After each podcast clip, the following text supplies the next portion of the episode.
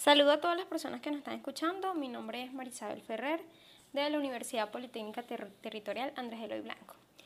En este podcast vamos a estar hablando del turismo rural como medio de recuperación económico en el estado Lara. En primer lugar vamos a definir qué es el turismo rural. Eh, se entiende por turismo la actividad socioeconómica que traslada al hombre a un lugar fuera de su lugar habitual, ya sea que pernocte o no. Y cuando hablamos del turismo rural, entonces estamos hablando de cuando eh, la persona se traslada a ambientes naturales o a localidades muy pequeñas. Hablando de números, eh, puede ser una localidad menor de 1.000 a 2.000 habitantes. O en el caso de las localidades que son un poco más grandes, entonces estaríamos hablando de esos lugares que están lejanos al casco urbano. El turismo rural tiene su encanto, tiene su magia cuando el turista interactúa en la vida de la comunidad en la cual está visitando. Cuando el turista se da la mano con las personas de la comunidad, cuando camina por las calles de aquel pueblito y cuando quiere también ser partícipe de las tradiciones y costumbres de este lugar.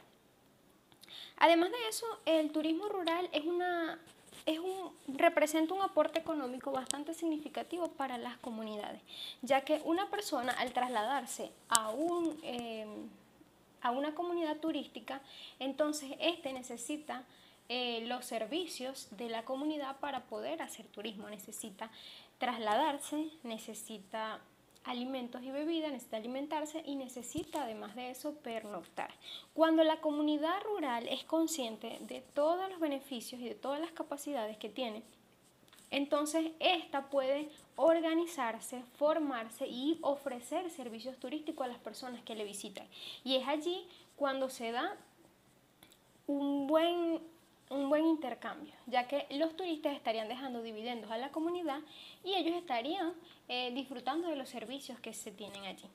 Como decía en un principio, lo mágico del turismo rural es que los prestadores de servicios sean las personas de la comunidad, generando así eh, ingresos para sostener a su familia y para seguir manteniendo ese servicio turístico y así tener la actividad turística, mantener la actividad turística en el tiempo. Además de esto, eh, la parte cultural juega un papel importante, ya que eh, por medio de la prestación de servicios en la ruralidad, las personas estarían preservando su cultura, ya que cada visitante que estaría allí, ellos estarían involucrándolo, mezclándolo en la cultura del pueblo, ya sea en las fiestas patronales, en las fiestas célebres que ellos tienen, en la comida, en, en los cantos, en los bailes. Es así como el turismo es un promotor, de la, un promotor y un preservador de la cultura de los pueblos. Cuando hablamos de servicios turísticos que las comunidades rurales pueden prestar a los turistas, entonces vamos a especificar en cuanto al hospedaje. Tenemos eh, muchas veces que el hospedaje debe ser un hotel, debe ser una infraestructura donde las personas tengan una cama, pero no siempre ocurre en el turismo rural. Y algo interesante del turismo rural es que es creativo, rompe los paradigmas y busca crear comodidad en medio de su creatividad.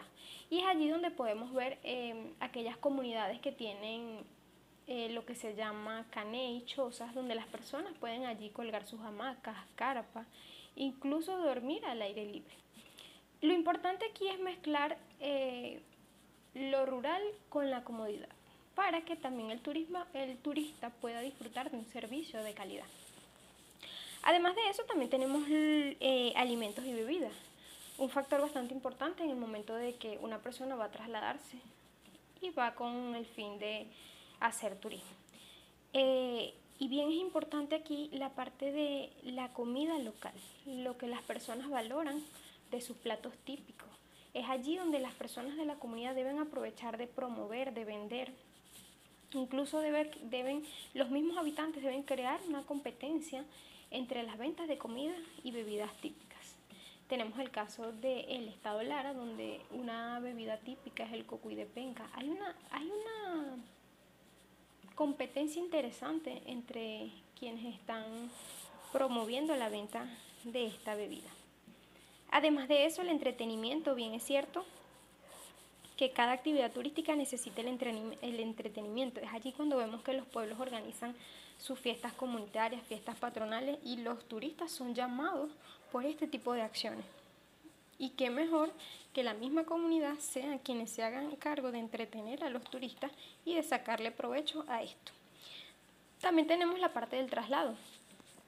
Eh, un factor muy muy importante en el turismo rural, ya que las personas necesitan trasladarse y no siempre cuentan con sus propios medios para hacerlo, no siempre cuentan con su propio vehículo para hacerlo.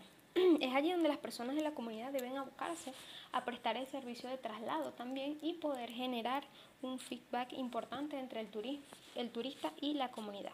Así como estos servicios son los más importantes, pero sabemos que hay muchos otros, las ventas de artesanía, y pare de contar que, cuáles son los servicios que la comunidad puede prestar al turista.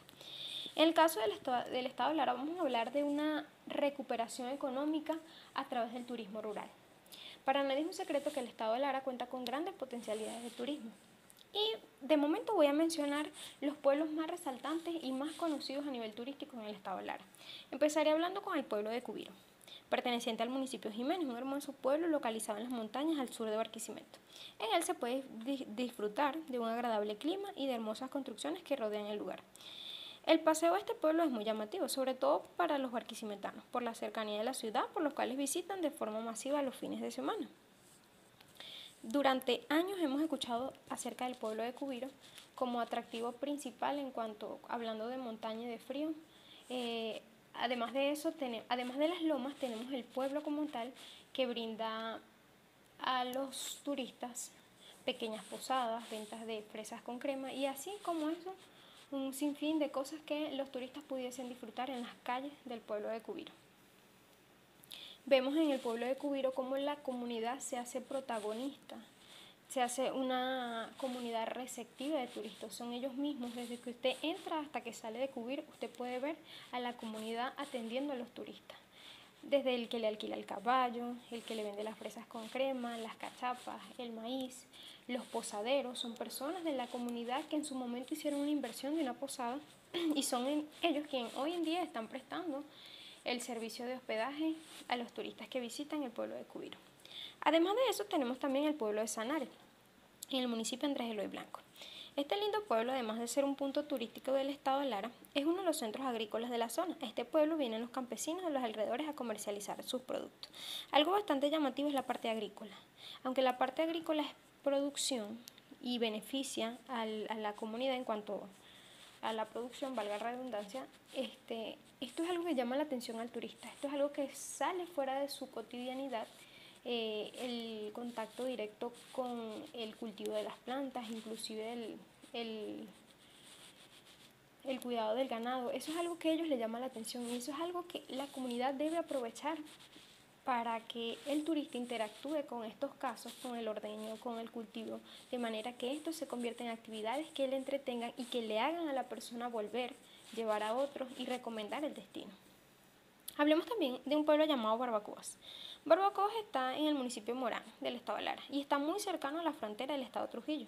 Es otro de los llamados pueblos fríos del estado de Lara, que ha logrado mantener hasta el presente buena parte del encanto de una época ya pasada. El gran atractivo de Barbacoas, aparte de sus viejas calles empedradas y la grata amabilidad de su gente, es la peculiar iglesia de San Felipe Apóstol, obra de Monseñor Jesús María Alvarado. Es toda una joya de singular arquitectura que rompe con el usual diseño característico de los templos católicos del país. Además, eh, el, el, pueblo de Barbacoas, como bien lo mencionaba, este, tiene una calidad humana increíble. Pero eh, a esto le beneficia que tiene bastante cerca el Parque Nacional de Inira, la zona de la Casca del Vino. Todo aquel que se movilice a la Casca del Vino debe pasar obligatoriamente por el pueblo de Barbacoas y es allí donde se despierta el interés por lo rural, por lo colonial, por lo clásico. Y es lo que, es lo que ofrece este pueblo a los turistas. Y por último, para no para resumir, porque realmente son muchos los destinos rurales con que el Estado Lara cuenta, hablemos de Humocaro Alto, que es un tradicional pueblo larense lleno de casas con techos de tejas y grandes ventanales a una altura de 1044 metros sobre el nivel del mar. Está rodeada de una impotente serranía y posee un clima agradable de montaña. El punto de encuentro y reuniones es su Plaza Bolívar, llena de muchos árboles. Al frente está la iglesia dedicada a San Antonio de Padua. Uno de los, atractivos principales de Humocaro Alto es la cascada El Arzobispo, que se encuentra a dos kilómetros del pueblo. Imagínense, súper cerca. Sus pozos atraen a los deseos. Sus pozos atraen a los deseosos sumergirse al agua del río. Estuvimos hablando de estos pueblos del el estado Lara que poseen grandes capacidades para desarrollar la actividad turística rural. Y todo esto pudiese ser aprovechado de mejor manera de la que, de la que está siendo aprovechado ahorita. Pudiésemos tener una promoción mucho más grande, más amplia hacia otros estados de estos destinos. Pudiésemos diseñar una mejor y mejorar la infraestructura turística que tienen estos pueblos. Hablo de las carreteras, de los servicios básicos. Y además de eso, eh, el apoyo, el apoyo muy, muy necesario que están pidiendo a gritos los prestadores de servicio que cuentan estos pueblos. Y esos son familias que han destinado un pedacito de su casa para alquilar. Eh, señores del campo que conocen muy bien todos los caminos para llegar a los lugares más atractivos que prestan sus servicios como guías turísticos. Hablo de el trabajador que tiene su, camión para trasladar la, la, cosecha, también él lo presta para movilizar a los turistas. Y es así como vemos personas que desde su vida cotidiana han apartado un pedacito de su corazón el turismo de Venezuela, porque además de generarles ingresos, ellos les agrada que se admiren por su comunidad. Les agrada ver que las personas sean motivadas a admirar, a disfrutar de los paisajes que brindan los pueblos a los que ellos pertenecen. Sin más que hacerme referencia, me despido, Marisabel Ferrer. Hasta la próxima.